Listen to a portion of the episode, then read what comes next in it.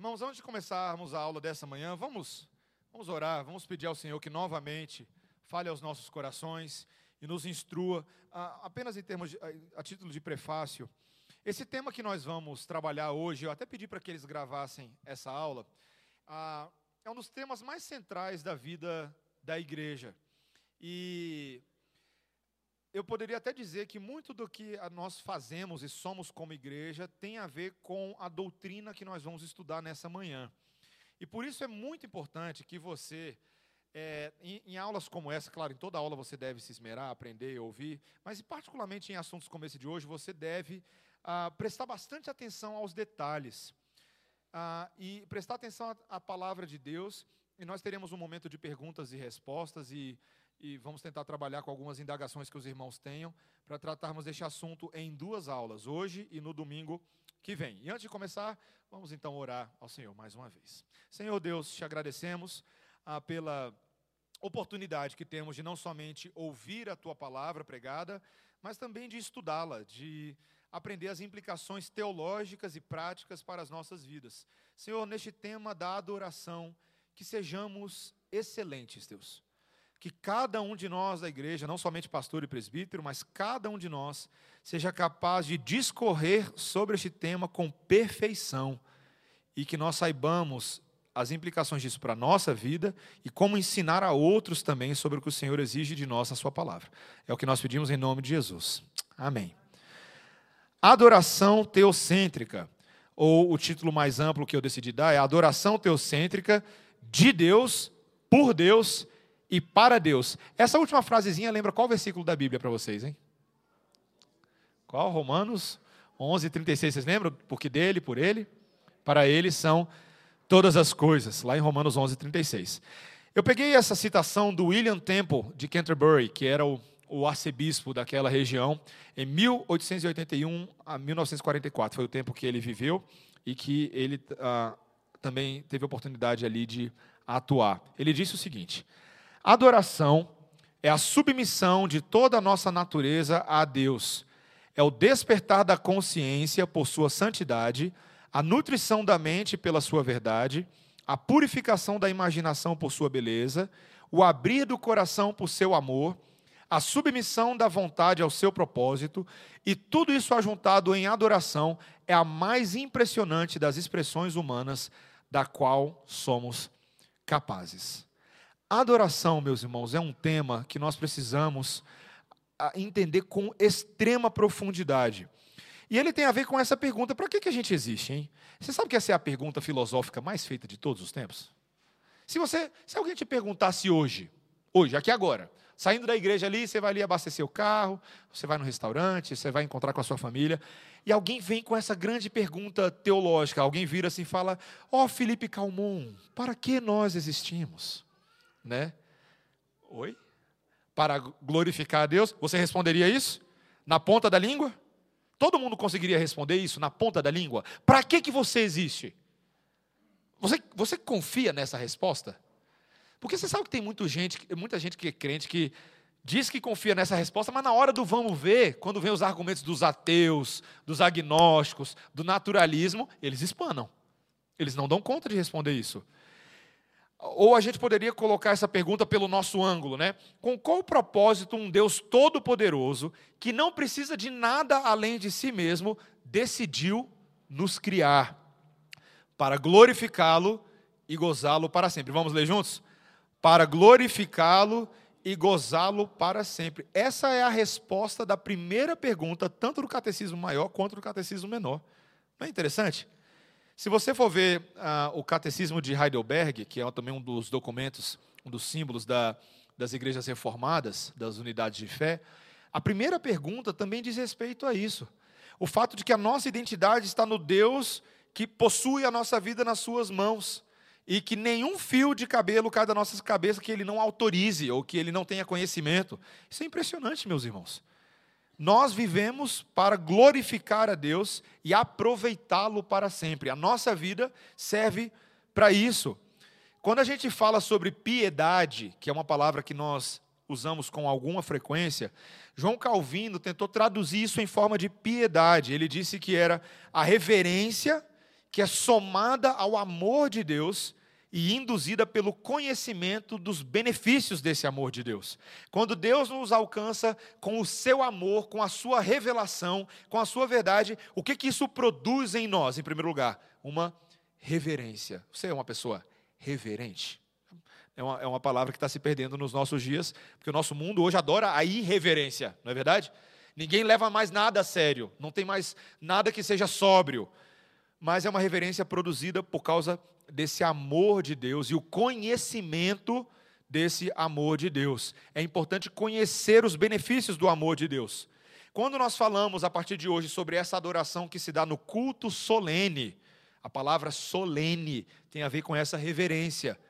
A solenidade, ela expressa o amor reverente de Deus, por Deus e para Deus. De novo, é algo que vem de Deus, acontece por meio de Deus e volta para Deus. É por isso que a gente diz que a nossa adoração é teocêntrica. Deus, teo, theo, no grego, é o centro do que nós fazemos aqui. Tá? Então, vamos avançar aqui um pouquinho. Como que a palavra de Deus tem a ver com adoração? Eu, hoje eu estou citando alguns documentos que não são somente a confissão de fé de Westminster, com o qual nós estamos um pouquinho mais familiarizados, mas também, por exemplo, a confissão belga, que é uma outra, um outro credo, uma outra confissão ah, também das igrejas reformadas, principalmente de tradição holandesa. Ah, a confissão belga nos lembra, e aqui eu estou só resumindo para a gente, tá bom? Os artigos 7 e o 32, que a nossa adoração ela é guiada pela autoridade e suficiência das Escrituras.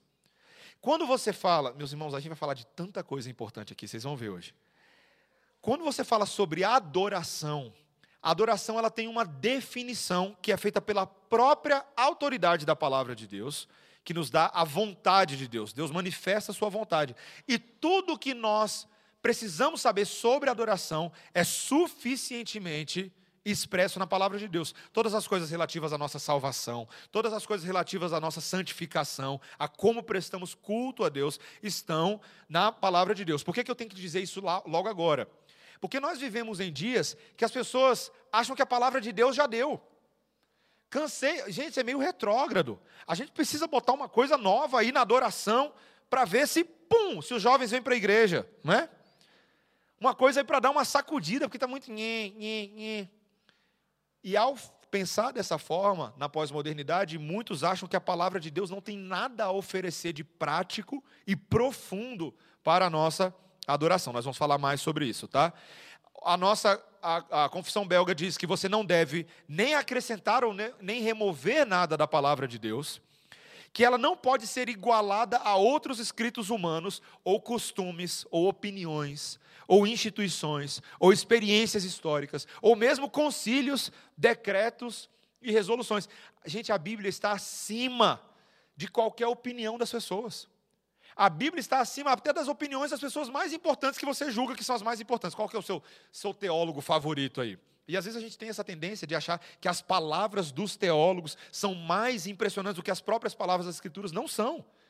Não são ou de decretos, ou de concílios. Ah, eu, eu, a gente sempre fala isso aqui na igreja. Qualquer teólogo, qualquer ah, escola de pensamento só pode ser tida como válida ou, ou, de fato útil a nós, quanto mais ela se aproxima da própria verdade de Deus. Inclusive, eu falo assim, a gente fala para os novos membros da igreja que, claro, eu vou falar de uma forma chocante, não é, não é você sair fazendo isso que eu vou falar agora, mas, mas a verdade é, se a liderança da sua igreja não está alinhada com a palavra de Deus, com aquilo que você claramente vê expresso nas Escrituras. E ela está incitando e provocando os membros a agirem de uma forma diferente da palavra de Deus. Qual que é o seu dever? Desobedecer essa liderança. Chamar na chincha, na responsabilidade, denunciar o pecado. Porque todos nós, inclusive a liderança, estamos debaixo do mesmo jugo da autoridade. Quando eu digo isso que eu estou falando de uma forma chocante, não é para você sair lá metendo o dedo na cara do pastor tal, não é isso. O que eu quero dizer é que você mais deve satisfação a Deus do que aos homens. E, portanto, você não deve confundir as coisas. A palavra de Deus é a sua referência. Ah, Por isso, o artigo 32 da Confissão Belga diz que nós devemos rejeitar invenções humanas e leis que acrescentem a adoração de Deus. A gente vai falar mais sobre isso. E aceitamos apenas aquilo que nutre e preserva a unidade em torno da fé, levando os homens à obediência. Então, esse é um princípio para a gente, tá? Da qual nós tiramos o tal do princípio regulador do culto. Vamos lá, pergunta honesta para vocês. Quantos já ouviram essa expressão antes? Já? É um número substancial de pessoas. Agora, segunda pergunta, né? Que eu quero ser honesto. Quantos de vocês, quando ouviram a primeira vez essa expressão, princípio regulador do culto, falou, ih. Pode falar a verdade. Quantos de vocês falaram, ih? Falou, como é que é princípio regulador? Quem é que está querendo regular o meu culto? Quem está querendo me engessar? Aonde há o Espírito de Deus, a liberdade. Você nunca reagiu assim, não? Ah, ó, fala a verdade, rapaz. Você pode não ter levantado a mão aí, mas eu sei que você falou assim: isso aí é coisa de puritano. Isso aí eu quero saber de puritano, não. Esses puritanos são frios, são tudo engessado. Mas, queridos, a gente precisa entender o que, que nós queremos dizer com essa expressão. Carlinhos, deixa eu te perguntar uma coisa. Você acha que é possível dar um zoom no, na projeção ah, quando você bota 2x no, no controle? Tem como? João, você sabe? Essa não tem não, né? Não tem não, Carlinhos. Já tem problema não, era só para facilitar a leitura ali do pessoal. Mas não tem problema não, vamos lá. Princípio regulador do culto. Um dos capítulos mais importantes da Confissão de Fé de Westminster, da nossa confissão, é o capítulo 21. Logo no primeiro artigo dele, na primeira linha, ele diz assim: O modo aceitável de adorar o verdadeiro Deus é instituído por ele mesmo e tão limitado pela sua vontade revelada que não deve ser adorado segundo as imaginações e invenções dos homens, ou sugestões de Satanás, nem sob qualquer representação visível ou de qualquer outro modo não prescrito nas Escrituras. Essa é uma frase forte. Eu lembro a primeira vez que eu li a Confissão de Fé de Westminster, essa foi uma das frases que mais me chocou na confissão inteira. Porque ela é uma. Ela parece, de fato, uma, uma, uma afirmação um tanto limitante sobre a nossa adoração. Deus está colocando cercas nesse princípio de adoração para nós.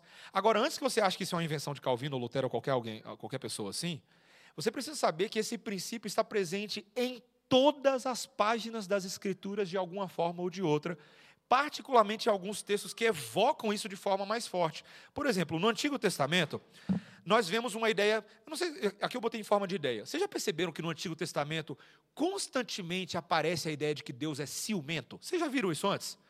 Não é, estranho falar que Deus é ciumento? Porque quando, quando você pensa em ciúme, quando você pensa na palavra ciúme, logo vem o que na cabeça? O que, que vem? O quê? Homem e mulher, relacionamento entre homem e mulher, que a mulher é muito ciumenta. Ah, ela nem deixa eu sair, tenho amiga na igreja, alguma coisa assim. Ou o cara fala, ah, não. a mulher fala, ah, o meu, meu, meu marido, meu namorado é muito ciumento, não deixa nem eu assistir nada, fazer alguma coisa assim. Né? Mas, a palavra de Deus usa o termo ciumento, a tradução é boa, nessa, nessa ideia de que Deus é zeloso por nós e pelo relacionamento que ele tem conosco. E ele é zeloso pelo seu próprio nome e pela sua glória. E nós devemos, esses textos nós não, não vamos entrar em todos, e nós devemos adorá-lo como Deus merece e como Deus deseja, como o autor de Hebreus fala lá no capítulo 12, 28, com reverência e com santo temor. Quando a gente chega lá em espírito e em verdade, que Jesus disse, você vai lembrar disso, com reverência e com santo temor. O segundo mandamento da palavra de Deus, eu, eu cortei algumas partes aqui para ficar mais fácil, mas ele diz: Não farás para ti o quê? Imagem de escultura, não as adorarás, nem lhes darás culto, porque eu sou o Senhor teu Deus, Deus o quê? Zeloso. Faço misericórdia daqueles que me amam e guardam os meus mandamentos, mas ele diz lá também que ele pune até a terceira e quarta geração daqueles que desobedecem a sua lei. Está lá em Êxodo 20, versículos 4 a 6. A adoração, portanto, deve ser segundo Deus, versus a adoração segundo eu. Lembra disso, nunca esqueça disso. A guerra da adoração é, um, é um, uma frase que tem sido muito utilizada hoje em dia por teólogos, pastores, escritores, articulistas, blogueiros. A guerra da adoração. Geralmente, quando se discute o estilo de adoração na área da música, na área do, uh, né, chamo da área do louvor, na área da pregação, em todas as áreas, tem muito a ver com essa dinâmica entre a adoração segundo Deus versus a adoração segundo eu. Tem muita gente aí afora dizendo que está adorando a Deus, quando está adorando a si mesma. E nós precisamos reconhecer isso, porque a Bíblia vai deixar isso bem claro para a gente. Olha comigo só, por exemplo, o exemplo de Caim e Abel. Vamos abrir juntos aí em Gênesis capítulo 4?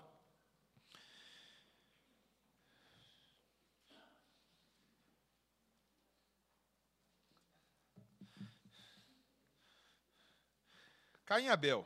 E sabe, gente, é, Antigo Testamento não são histórias que a gente ensina só para as crianças e ficam esquecidas na nossa própria história, não.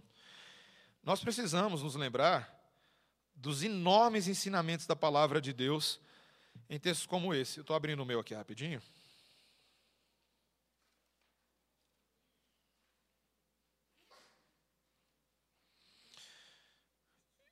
Gênesis capítulo 4. Olha que interessante. O texto diz assim, o versículo 1: Coabitou o homem com Eva, sua mulher, essa concebeu e deu à luz a Caim. Então disse: Adquiri um varão com o auxílio do Senhor. Depois deu à luz a Abel, seu irmão. Abel foi pastor de ovelhas e Caim lavrador. Aconteceu que no fim de uns tempos trouxe Caim do fruto da terra uma oferta ao Senhor. Abel, por sua vez, trouxe das primícias do seu rebanho e da gordura que deste. Agradou-se o Senhor de Abel e de sua oferta, ao passo que de Caim e de sua oferta não se agradou. Irou-se, pois, sobremaneira Caim e descaiu-lhe o semblante. semblante. Todo mundo lembra dessa história, não lembra? E você sabe uma coisa, uma dúvida? Sim.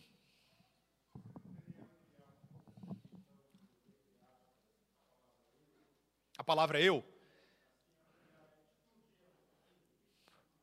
Eu vou. Olha, a sua pergunta é excelente, Péricles, mas você já está querendo dar o spoiler do que eu vou falar já já. Eu vou voltar nela, tá bom? Eu vou voltar tranquilo. Eu vou primeiro nas histórias bíblicas e a gente vai voltar nesse conceito. Obrigado por, pela atenção. Cara, rapaz, o cara está prestando atenção. Sim, ele fez a pergunta sobre a ampliar o conceito da palavra eu. Eu vou voltar nela daqui a pouquinho, tá joia? Olha só que interessante. Toda vez que a gente lê a história de Abel e Caim, eu não sei se você já tiver essa experiência como criança, ou com as crianças, ou mesmo como adulto. Quando você lê a história, você fica com aquela sensação assim, mas por que Deus não aceitou a oferta de Caim e aceitou a de Abel? Nada no texto parece dizer que a oferta de, de Caim era ruim. Ué, porque Deus, Deus não gosta de fruta? Deus não gosta de manga? De alguma coisa assim? Não, Deus quer carne, quer churrasco, é isso? Mas o ponto do texto não é esse, queridos. Curiosamente, Gênesis 4 precisa de outros textos para ser interpretado corretamente. E é justamente lá em Hebreus que começa a aparecer para a gente o motivo do que aconteceu lá em Gênesis 4. Lá em Hebreus 11, 4, diz que pela fé, olha só, Abel ofereceu a Deus mais excelente sacrifício do que Caim, pelo qual obteve testemunho de ser justo, tendo a aprovação de Deus quanto às suas ofertas pela fé. Havia algo tanto na disposição do coração de Abel, quanto no alinhamento da, da, da oferta de Abel ao que Deus queria. Deus queria o melhor da terra. Quando aparece lá em Gênesis 4, a linguagem das primícias, toda vez que você vê isso, significa que está sendo consagrado ali o melhor fruto, a melhor oferenda. E esse é o padrão de Deus. Deus não se contenta com menos do que o melhor, meus irmãos. Não se contenta. Isso é muito sério. Apenas o melhor e correto é adequado para a adoração de Deus.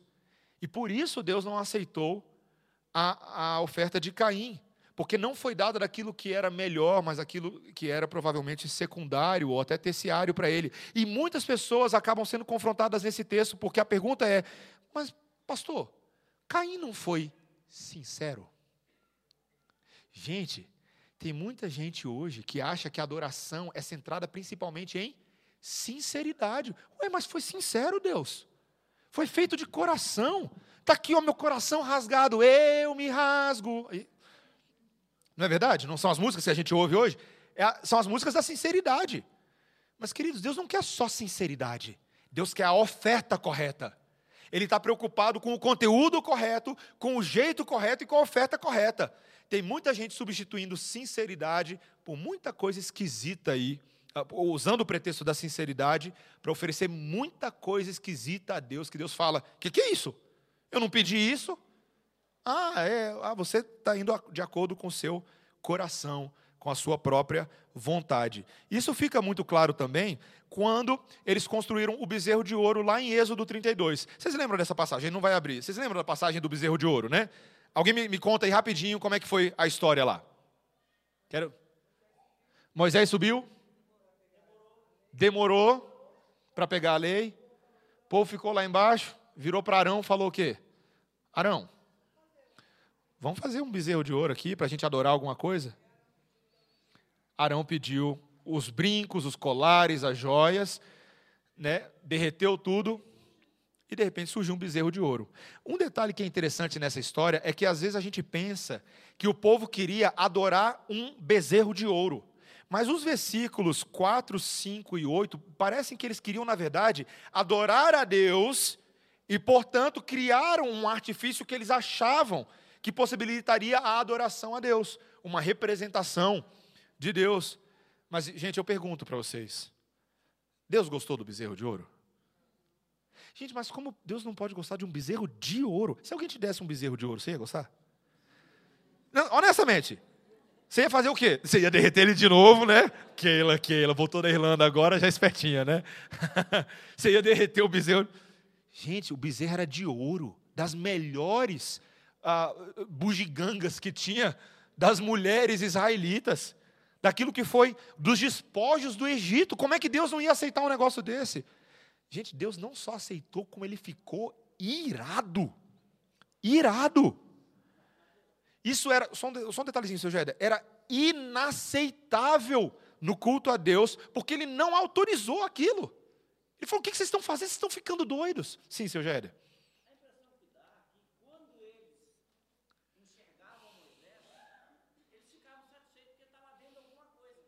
Uhum. É, eles estavam tentando adorar algo que eles pudessem ver, né? É atender. Exato. A dificuldade sempre de Israel, foi bom o senhor ter falado isso, seu Jair, porque a dificuldade ao longo de toda a história de Israel é porque eles tinham, por causa do pecado, havia uma dificuldade de se adorar um Deus invisível. E à semelhança de outras nações, muitas vezes eles caíram na armadilha de fazer para si ídolos de pedra e de madeira, porque é mais fácil você adorar alguma coisa que você vê do que aquilo que você não vê. É ou não é verdade? Vocês lembram que os discípulos tiveram dificuldade com esse tipo de coisa? Tomé, lembra de Tomé, o incrédulo? Tinha que pegar em Jesus para ver. Tomé, tolinho você. Você acredita porque você viu bem-aventurados aqueles que não vendo crerão, foi o que Jesus falou para ele. Meus irmãos, mas mesmo assim isso não é aceitável. Outra história que me fascina, e essa a gente conhece pouco, viu?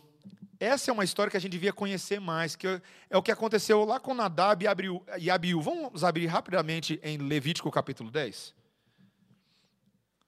Alfabetismo bíblico é bom e eu gosto. Vamos lá, gente. Esses dois homens eram sacerdotes do povo de Deus. E se você, ah, se você voltar um pouquinho do capítulo 10 para o capítulo 9, no final você vai ver que houve ali um momento maravilhoso em que Arão estava agindo de forma sacerdotal, levantando as mãos, abençoando o povo, oferecendo oferta pelo pecado, holocausto, oferta pacífica, e eles entraram na tenda da congregação e cumpriram todos os atos religiosos. Mas, quando a gente chega no capítulo 10, versículo 1, nós lemos o quê? Que Nadab e Abiú, filhos de Arão, tomaram cada um o seu incensário e puseram neles fogo e sobre este incenso e trouxeram fogo estranho. Olha essa expressão. Fogo estranho perante a face do Senhor, o que lhes não ordenara. Então, olha só, saiu fogo de diante do Senhor e os consumiu, e morreram perante o Senhor. E falou Moisés a Arão: Isto é o que o Senhor disse: Mostrarei a minha, qual que é a palavra? Santidade naqueles que se cheguem a mim, e serei glorificado diante de todo o povo. Porém, Arão se calou. Interessante, né? Arão estava tão falante antes. Calou-se. Você consegue imaginar um homem que é sacerdote, e os dois filhos dele são sacerdotes. É uma linhagem sacerdotal. Meus irmãos, de repente, esses homens trazem ao Senhor, cumprem os ritos, os atos, mas o fogo do incensário não era o que Deus tinha recomendado. E de repente o que, que acontece? Um fogo sai de diante do Senhor. A gente não sabe como foi isso aqui, mas um fogo ali consumiu esses homens numa fogueira imediata, na frente de todo mundo. Pensa nisso. Pensa nisso por um segundo. Esses homens. Ah, eu tinha colocado o texto bíblico aqui, eu não lembrei. Mas esses homens, que eram líderes do povo de Deus, foram humilhados ao pó diante do povo para que o temor do Senhor, que é fogo consumidor, lembra quando ele disse isso? Lá em Êxodo capítulo 20, que ele é fogo consumidor, consumiu esses homens. Meus irmãos, adorar de acordo com a vontade prescrita de Deus é o que vale, não importa quão sincera seja a sua adoração. É, é difícil a gente, a gente pensar nisso hoje, porque a gente vive num mundo muito relativo. Tudo é relativo hoje. Tudo é felicidade pessoal, tudo é a minha vontade, né? retomando ali o que o Péricles levantou a indagação. Todo hoje o eu é o grande Deus da adoração individual das pessoas. Todo mundo quer fazer do seu jeito. E quando alguém vem na igreja e vira, confronta talvez a sua adoração ou a sua suposta liberdade, o que, que o povo faz? Dá piti. Quem é você para. Ó, oh, gente, não posso denunciar as pessoas, só os pecados delas. É, você sabe uma coisa que o povo fala o tempo inteiro? Pastor, é o seguinte: Ninguém tem que me julgar porque eu não julgo ninguém. A minha adoração é entre eu e Deus. Já viu isso? Muita gente fala assim: ó, aqui ó, um, ah, um, entre eu e Deus. E pastor, se eu quero dar estrelinha no corredor do culto, quem é você para me julgar? As pessoas não falam isso para mim, mas é o que as pessoas pensam aí fora, tá? Se eu quero dançar capoeira para Jesus, capoeira, ararará, quem é você, pastor? Porque o Espírito falou no meu coração que eu tenho que dançar uma capoeira. Pastor, se eu quero entrar com a arca da aliança no templo para fazer uma encenação com todos os diáconos da igreja, quem são vocês para nos julgarem? Nós somos sinceros. Você já imaginou se Deus decidisse consumir a gente hoje com fogo, que nem ele fez com Nadab e Abiú, o que, que ia acontecer? Acho que não ia sobrar um terço da igreja, gente. Porque não é só externamente, no nosso coração nós apresentamos adorações falseadas a Deus. E hoje, queridos, uma aula dessa, o objetivo dela não é só técnico, é trazer a gente para um senso até de arrependimento, de análise da nossa adoração. Se o nosso coração está. Posso te fazer uma pergunta? Você não precisa me responder em voz alta. Quando você chegou para adorar hoje de manhã, você chegou no culto. Vamos lá, primeira pergunta. Qual foi o horário que você chegou no culto? Não. Mas a Maria é sincerona, ela é minha amiga. Quando você veio para o culto, como é que estava a sua cabeça? Quais eram as suas preocupações? Você estava preocupado se você veio com a roupa que era melhor para hoje?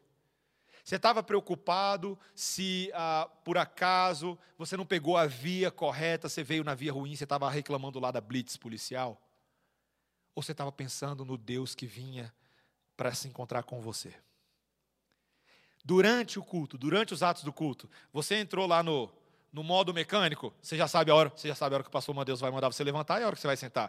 Leitura bíblica alternada, vamos ler o texto, senta para a oração pastoral. E você só faz os atos. Eu vejo gente que antes mesmo de eu falar da leitura já está pegando a Bíblia. Só mais é movimento mecânico, ele não está pensando, ele está só fazendo. Sim, Pedro.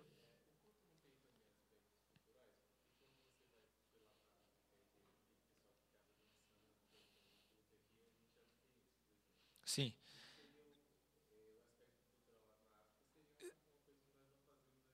Sim, aspecto, ah, o Pedro fez uma pergunta sobre o culto não tem aspectos culturais. E eu vou um pouquinho mais na frente eu vou tratar exatamente disso, falando de elementos, formas e circunstâncias do culto.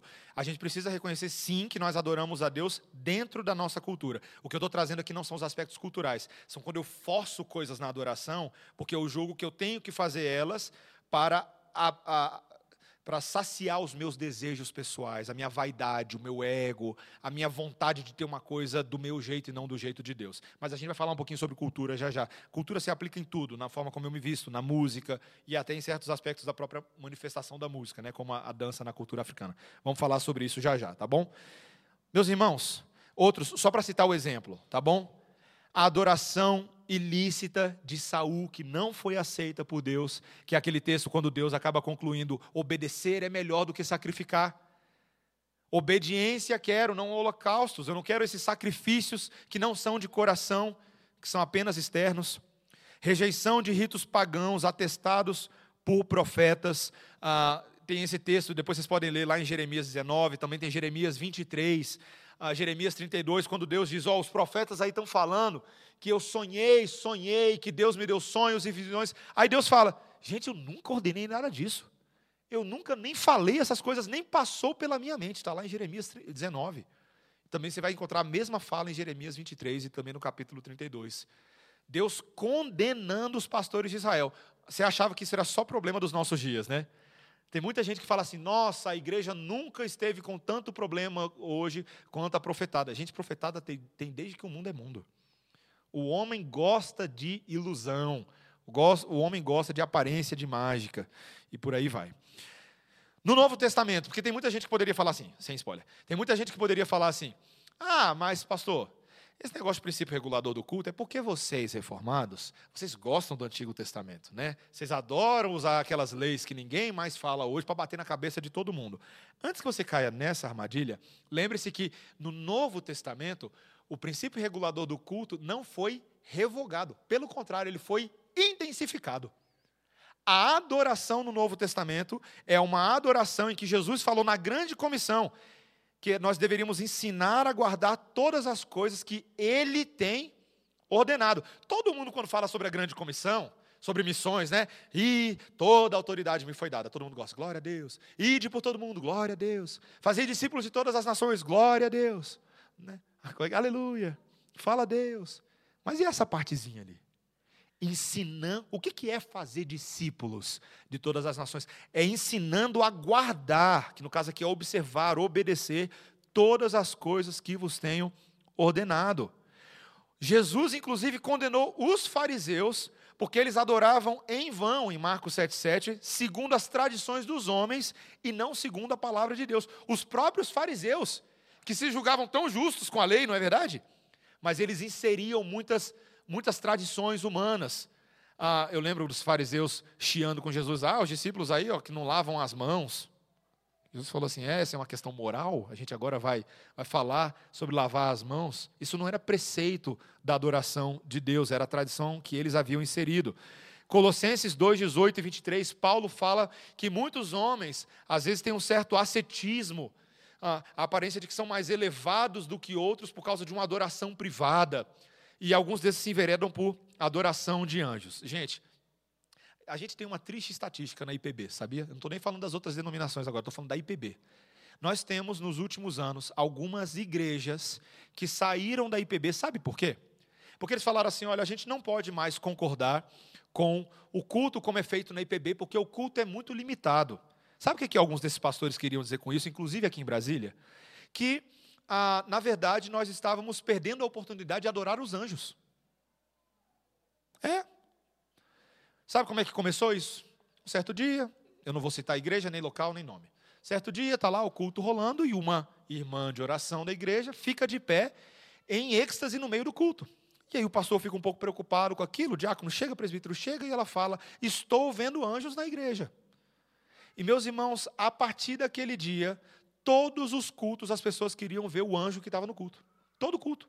Tinha que ver o anjo. Será que o pastor está vendo o anjo hoje? Será que o presbítero está vendo o anjo hoje? Quem é que será que vai receber a revelação do anjo hoje? Meus irmãos, a gente está falando de loucura. Isso é loucura.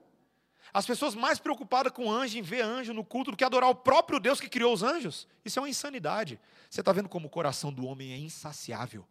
O homem não se dá por uh, suficiente quando ele conhece a Deus, ele quer adorar algo mais, e ele quer inserir alguma coisa a mais.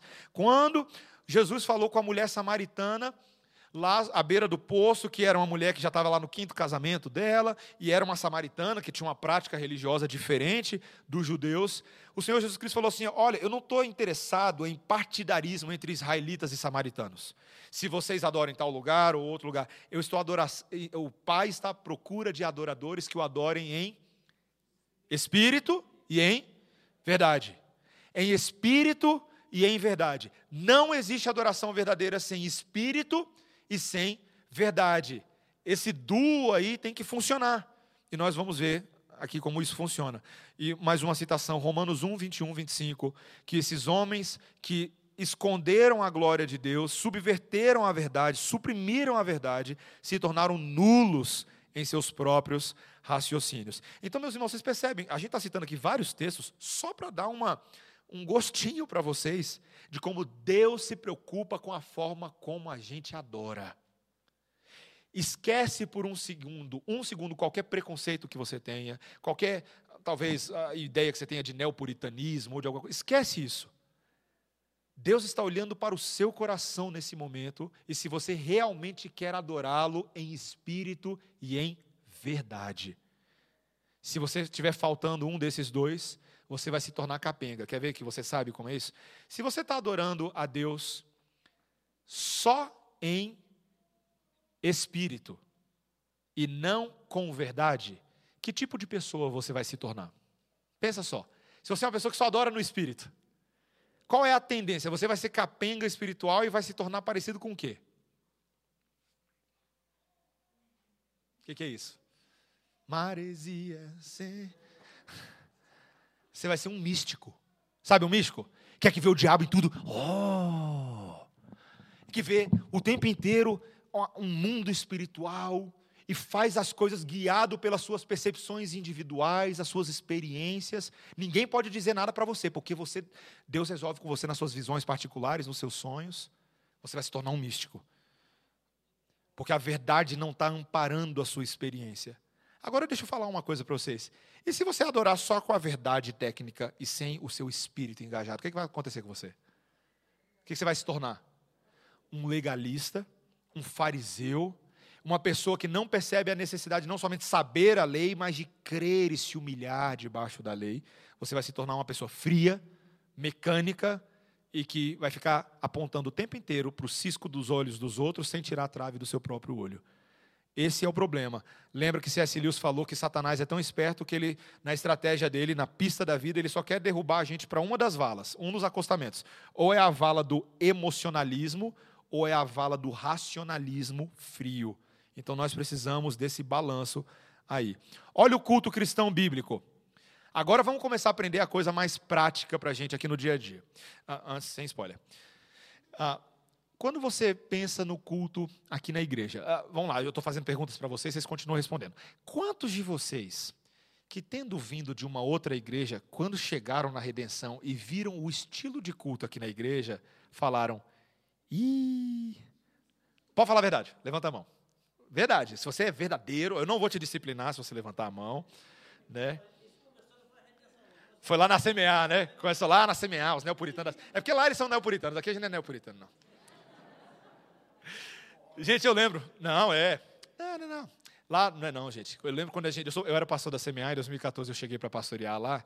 E eu lembro que na minha primeira semana, primeira semana, eu fui dar um gabinete pastoral e uma família estava chegando na igreja. E eles falaram assim, que eu já ouvi um milhão de vezes aqui na Redenção: Pastor, olha, a gente gosta muito da, da pregação, a gente gosta. E aí termina aí, né? O elogio termina aí, né? A gente gosta da pregação, é muito boa, é muito bíblica. Mas, pastor, aquelas músicas são muito estranhas. Por que, que a, gente não, a gente não canta uma coisa mais, mais animada? Aí começa as perguntas: Pastor, pode bater palma na igreja? Porque eu fico ali, hum, hum, hum. E eu, não, eu, eu fico travado, parece que vocês são muito, muito frios, muito duros. Ah, outra questão, algumas pessoas achavam que algumas coisas pareciam meio católicas. Já, já percebeu isso? Ah, ai, vocês leem a confissão de fé no culto. Gente, me lembra a igreja católica, né? Quando o padre, não sei o quê. E as pessoas acabam julgando mais o culto, presta atenção, mais pela experiência prévia deles do que pela o que a Bíblia quer de um culto cristão. Você percebeu como a gente faz isso? Não é só vocês não, gente, eu faço também. Nós o tempo inteiro temos esse mecanismo de julgar se alguma coisa é certa ou errada apenas pela minha experiência prévia. Se eu fui a vida inteira de uma, de uma presbiteriana e eu caso com alguém da Assembleia e vou para uma Assembleia, eu fico escandalizado, às vezes não é só porque as coisas são diferentes, mas simplesmente porque eu estou numa igreja diferente. Se eu sou da Assembleia e vim para a Presbiteriana, pode acontecer também. E com muitos de vocês aqui, talvez, poderia dizer que com a maioria de vocês, vocês vieram de outras denominações nesse momento para congregar na Presbiteriana. Não é incomum o estranhamento, mas a gente tem que se perguntar se esse estranhamento é legítimo e bíblico. O culto é definido pela palavra, não pela igreja redenção. Vou repetir. O culto é definido pela palavra, não pela igreja redenção. Inclusive, se a igreja presbiteriana redenção um dia estiver cultuando de um jeito errado, tem que mudar. O que, que a palavra diz para a gente? Que, em primeiro lugar, o culto é centrado na glória do Deus triuno, como falamos, é um culto teocêntrico. Pai, Filho e Espírito Santo devem ser adorados no culto cristão. É por isso que a gente tem que resgatar no nosso culto a, a, referência e nos direcionarmos às três pessoas da Trindade. Vocês já repararam, gente, como hoje, vou dar só um exemplozinho. Muitas músicas, ó só, se referem a Deus de uma forma genérica. Já viram? Deus, tu és grande. Deus, tu és bondoso.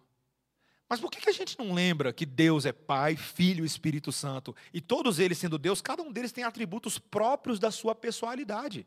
O Pai é o Criador, o Filho é o Redentor, o Espírito é o Santificador. Falar essas coisas nos lembra que a nossa teologia é trinitariana. E não somente um Deus, um Deus genérico, porque, vamos lá, qual que é a diferença entre o Deus que nós adoramos para o Deus que os judeus adoram, às vezes? O monoteísmo deles não é trinitariano. E os mormons?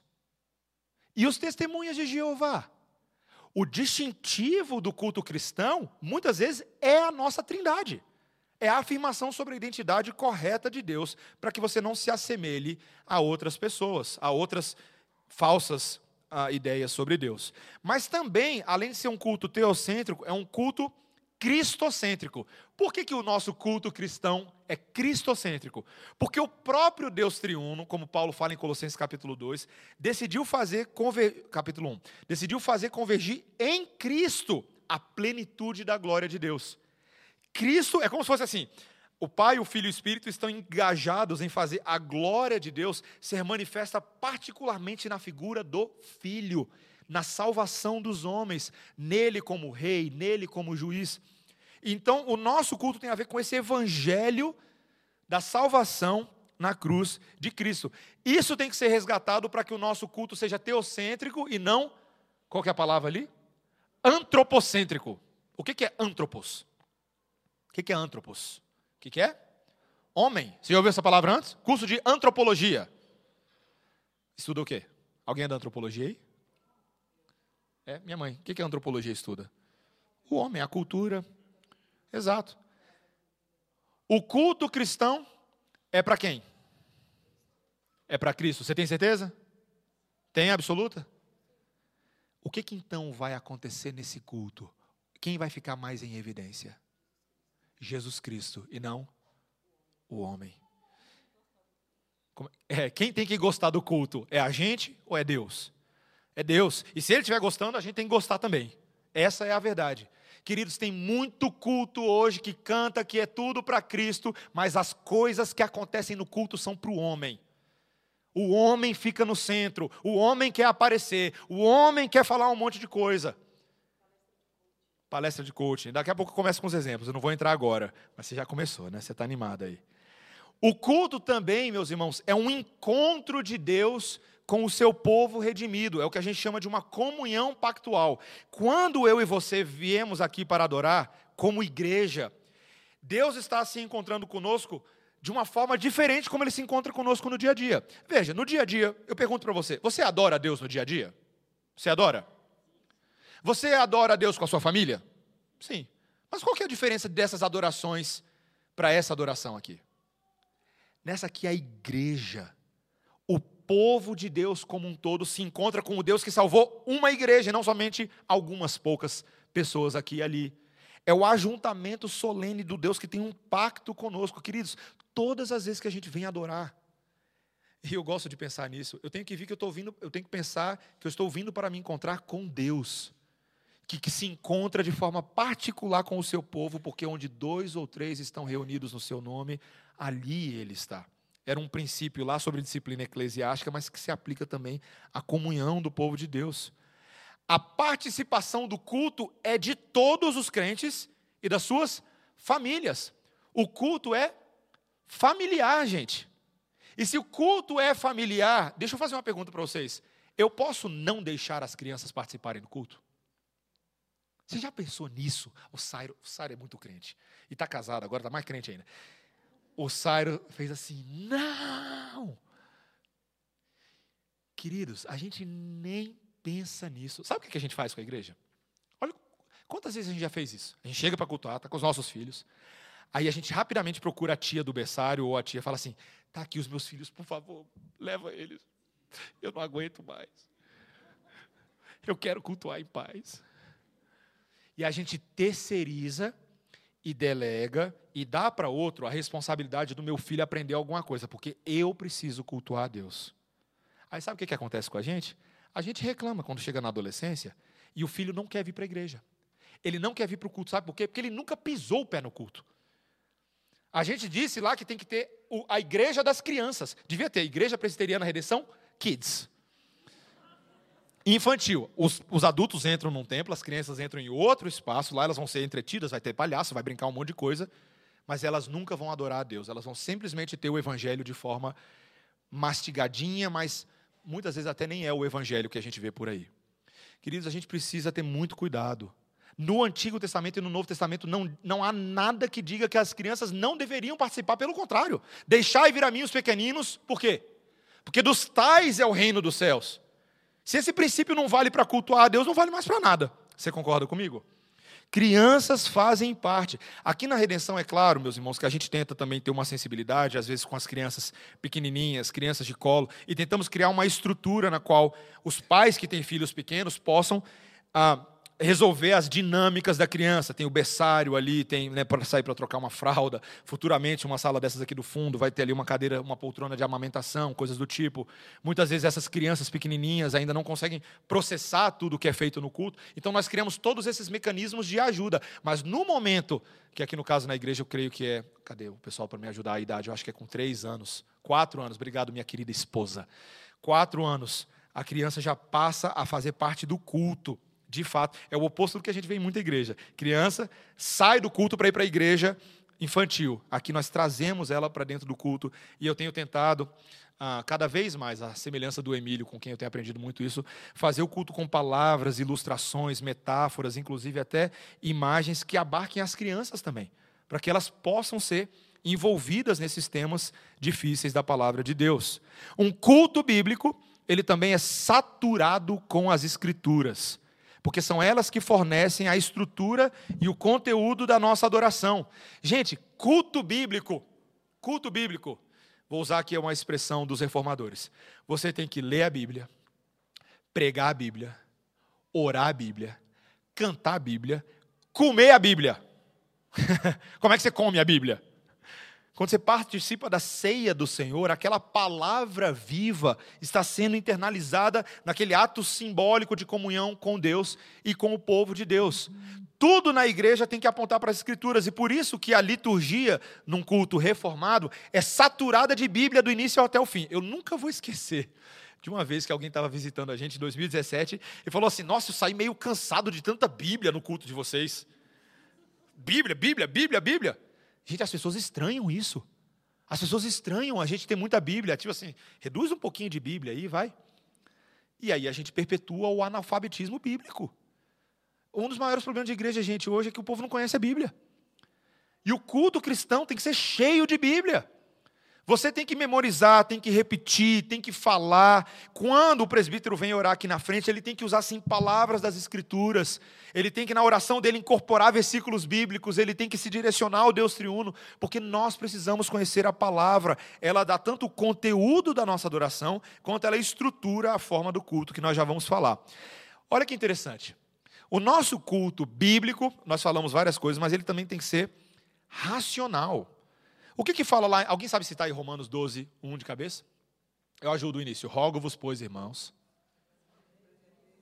que apresenteis os vossos corpos por sacrifício vivo, santo e agradável a Deus, que é o vosso culto racional. Por que, que a gente tem tanta dificuldade com a palavra racional hoje em dia? Alguém pode me dar um exemplo? Por que, que, por que, que essa palavra é, parece uma palavra meio feia? Por quê? Oi? Parece. Perfeito. Oh, rapaz, Jorge, vou te dar um chocolate depois. Parece exatamente, a, a Letícia usou a palavra frio. Muita gente usa a palavra racional como se fosse um antônimo de fé. Sabe, você não tem palavras que são sinônimos? Nesse caso, racional seria o antônimo de fé. Fé é uma coisa, razão é outra. Da onde que nós tiramos a ideia de que razão é oposto à fé? Principalmente do século XIX. Da escola, né? O século XIX, o liberalismo teológico, principalmente alemão, ali na Europa, foi muito responsável por dizer que esse entendimento mais doutrinário, esse entendimento mais concatenado das ideias bíblicas, se opunha à fé. Fé verdadeira, para Friedrich Schleiermacher, alemão do século XIX. Fé verdadeira, na verdade, era uma experiência em que eu sinto um contato com o divino pela percepção. Ele chamava de sentimento divinitate. Ah, o meu sentimento. Se eu estou sentindo, então logo se explica. Mas ao fazer isso, ele foi anulando aquelas coisas que pareciam ah, divisivas, aquelas pessoas, aquelas questões assim que, ah, isso aí não importa tanto, o que importa é como você se sente, é a experiência de adoração. Mas, meus irmãos, Paulo diz que amar a Deus é com a mente, é com o entendimento, é com a lógica, não apenas com o coração ou com emoções, experiências particulares, para você não correr o risco de cair naquela armadilha que muitos evangélicos têm caído hoje em dia, meus irmãos, em que, e me permita dizer sem medo, tá?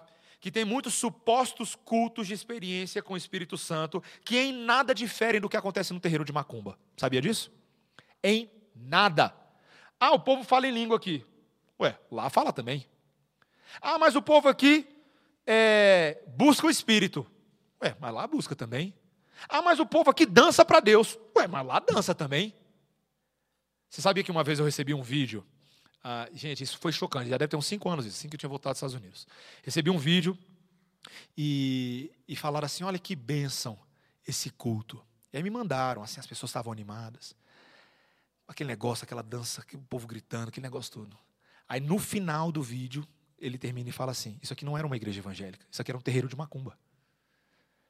Mas, gente, é igual muitas igrejas evangélicas por aí.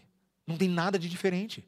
Não é só os atos, até as coisas que eram faladas. Você sabia que em terreiro de macumba também eles falam de Deus, eles invocam Deus, eles, eles se referem a Deus dessas formas.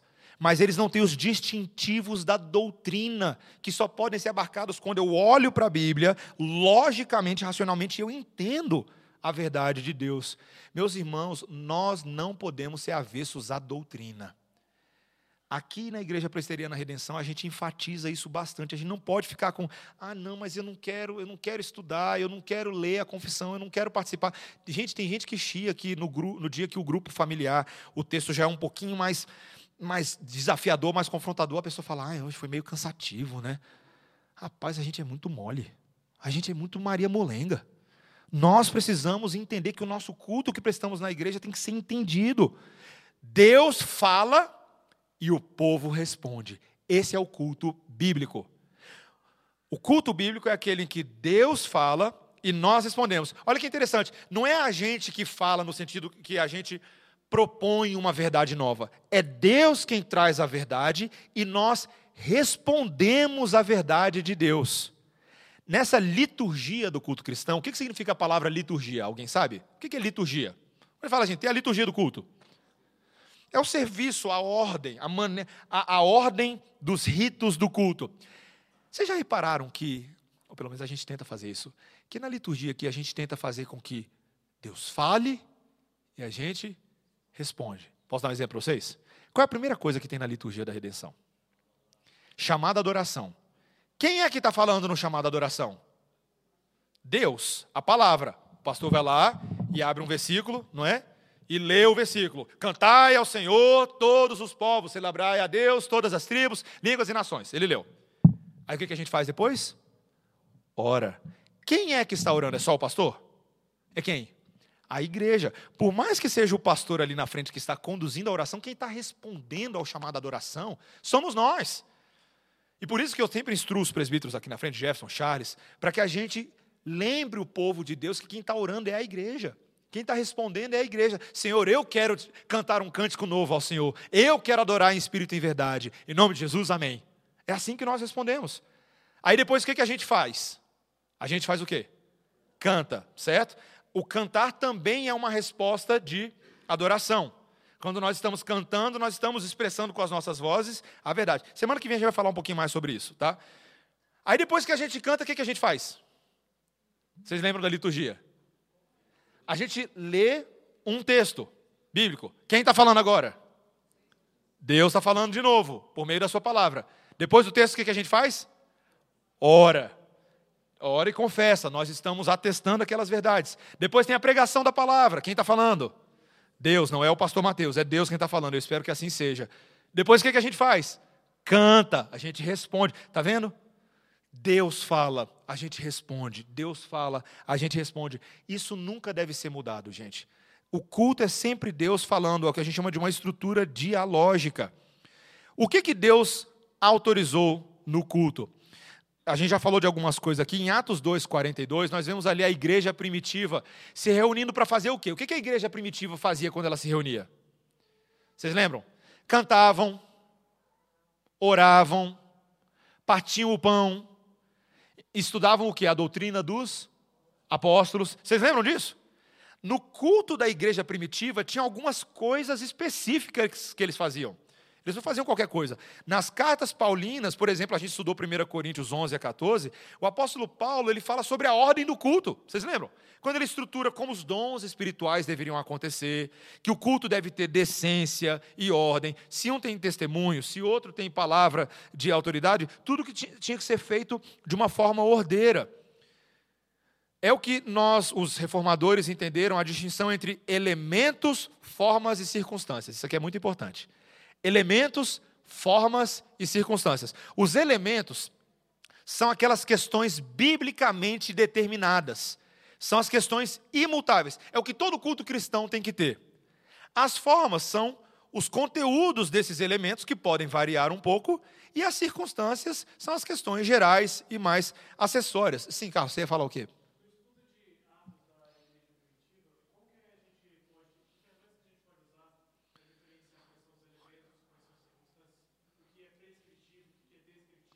Sim, a, a, gente não, a gente não extrai essas coisas somente a partir de um texto, mas eu diria que a partir de padrões que se revelam nos vários textos que falam sobre o culto a Deus. Então, por exemplo, nós não extraímos que oração é uma coisa importante para o culto só porque um texto fala sobre oração, mas porque todas as vezes que o povo de Deus estava ajuntado em ajuntamento solene, eles oravam, certo? Então Deus havia prescri prescrito isso. As orações são prescritas. Me diz uma oração prescrita por Jesus a oração pastoral, a oração do Pai Nosso, né? a oração dominical, Pai Nosso que está no céu, santificado seja o teu nome.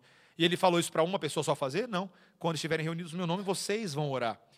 Quando ah, me diz uma refeição cerimonial que o Senhor Jesus Cristo instituiu para o grupão? A ceia. Foi só para Judas? Foi só para Pedro? Não. Foi para os discípulos que representavam a igreja ali. Então nós temos padrões que vão aparecendo em forma de mandamento e depois surgem em forma de prática.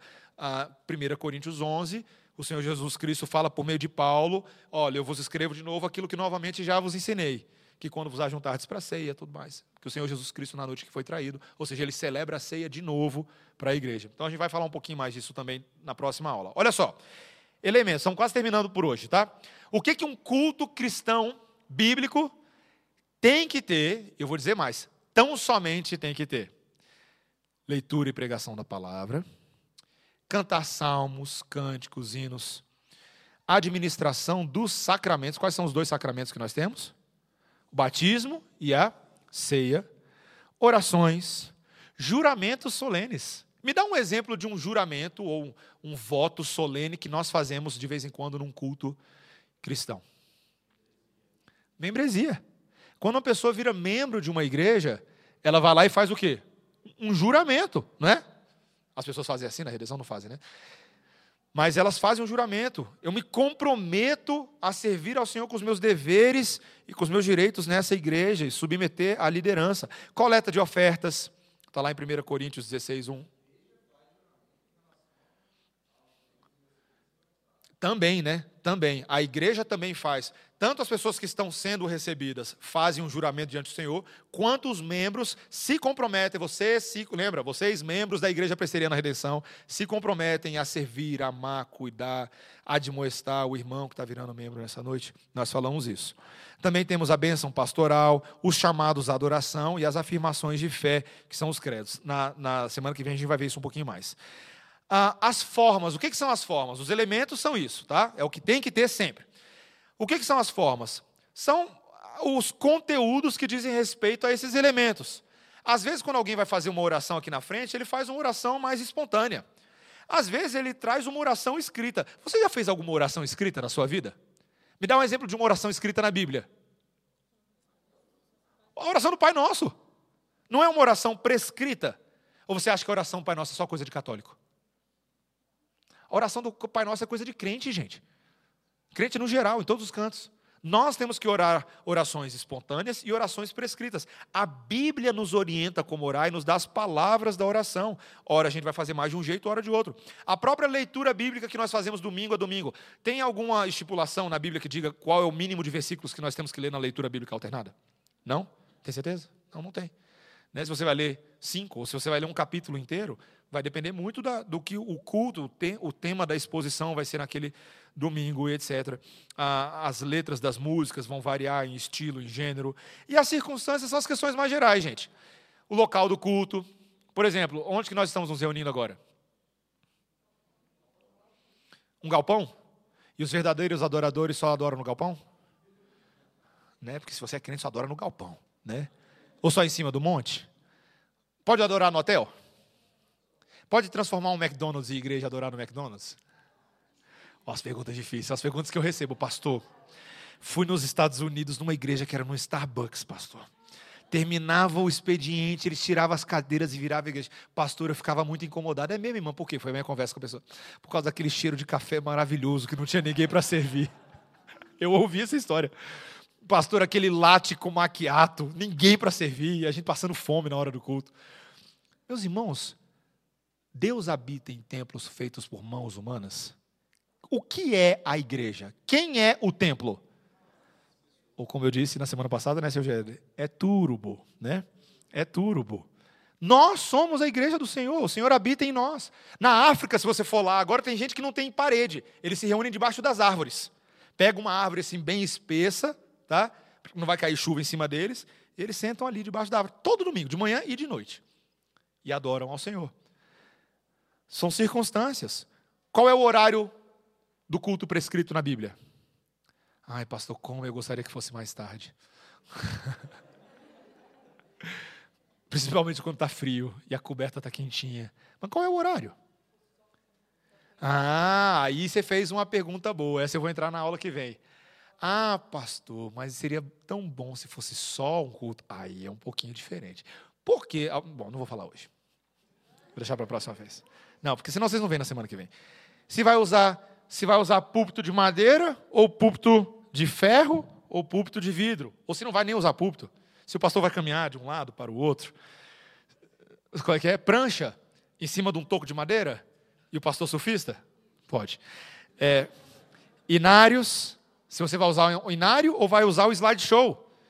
Usar slideshow é pecado, gente? É uma ferramenta, é um acessório. O Calmon fez ali, é assim. Se, só um segundo, seu Géder. Se, se, se, as cadeiras vão ser de plástico ou se vão ser bancos maciços. Você já foi de igreja que tem banco maciço? Já? Se a luz vai ser mais amarelada ou vai ser branca? Sim, seu Géder.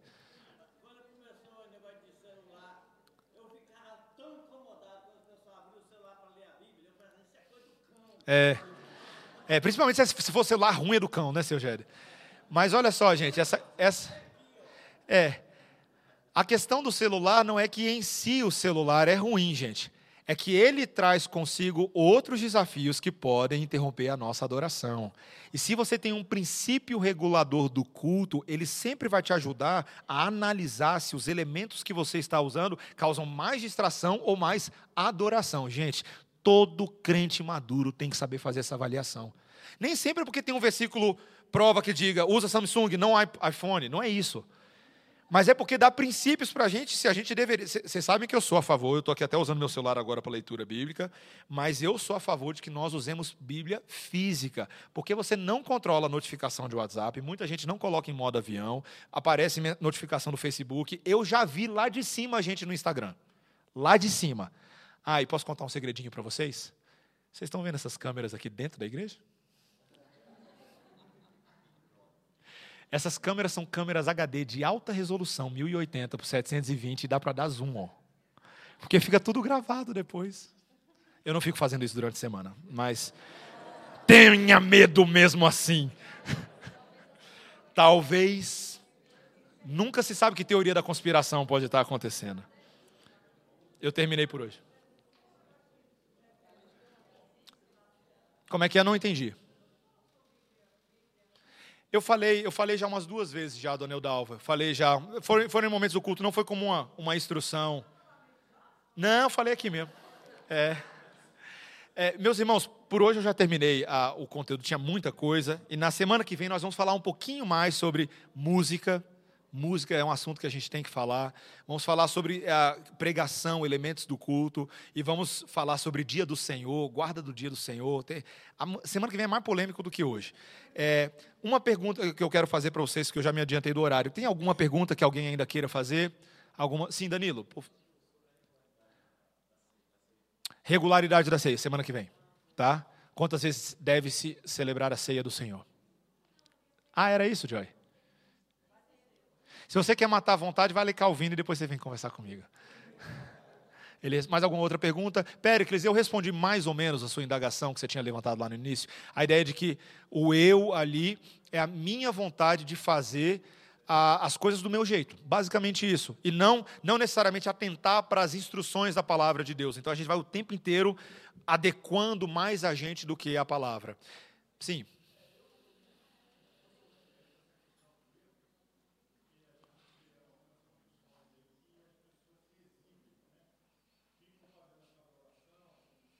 Aham. Isso. Exato. É, vamos falar de algumas coisas bem sinceras. Ah, tem muito é, é, púlpito que é palanque de apresentação pessoal hoje. É gente querendo mostrar sua espiritualidade, é convencer que ele é mais espiritual do que o, o que falou antes dele. Ah, eu já vi isso. Eu fui uma vez pregar numa igreja esconder pecado, né? Fui pregar numa igreja que tinha assim. Eu nunca tinha passado por essa experiência. Não, não foi uma igreja que eu preguei, foi uma igreja que eu tive que ir lá e participar de uma atividade. E aí, no, no culto que eles estavam tendo, eles tinham assim: tinha o pastor à frente e atrás dele tinham sentado 20 pastores. Eu nunca tinha visto isso. Mas, gente, cada pastor que vinha ao púlpito parecia que ele queria mostrar mais serviço do que o pastor anterior. Então, era muito assim: guerra de, de ego, guerra de vaidade semana que vem a gente vai falar da música, mas, cara, quando a gente entra na área de ministro de música, aí é o caos, né? É a Mariah Carey Gospel, é, a, é, o, é o Luan Santana de Jesus, é, é gente que quer realmente aparecer muito nessa área da igreja e muitas vezes a gente até depois vai falar sobre a disposição dos músicos aqui, né, dos vocalistas, por que eles ficam no cantinho e não tanto na questão central, são símbolos que a gente tenta trazer e vamos falar um pouco sobre isso semana que vem, tá bom? Então tá. Vamos orar então para a gente terminar, gente, por hoje. Guardem as outras perguntas para a próxima semana. Senhor Deus, obrigado pela instrução que a tua palavra nos ajuda a ter, especialmente, Senhor, sobre a, a forma de adoração que agrada ao Senhor. Senhor, obrigado porque a tua palavra gera em nós temor e tremor. Porque textos como esses que lemos hoje nos lembram de que Deus leva muito a sério a forma como nós nos aproximamos se temos adorado com reverência, com solenidade, se temos adorado a Deus de toda a nossa força, de todo o nosso coração, com todo o nosso ser, e se os nossos atos estão também alinhados às expectativas de Deus. Senhor, que antes de termos só um princípio regulador do culto público, que tenhamos um princípio regulador do nosso coração, Deus. Que no nosso coração o Senhor governe e nos diga como quer é ser adorado. Faz isso em nós, Senhor, em nome de Jesus. Amém. Valeu, gente. Bom domingo. Hoje à noite nós voltamos para a segunda parte.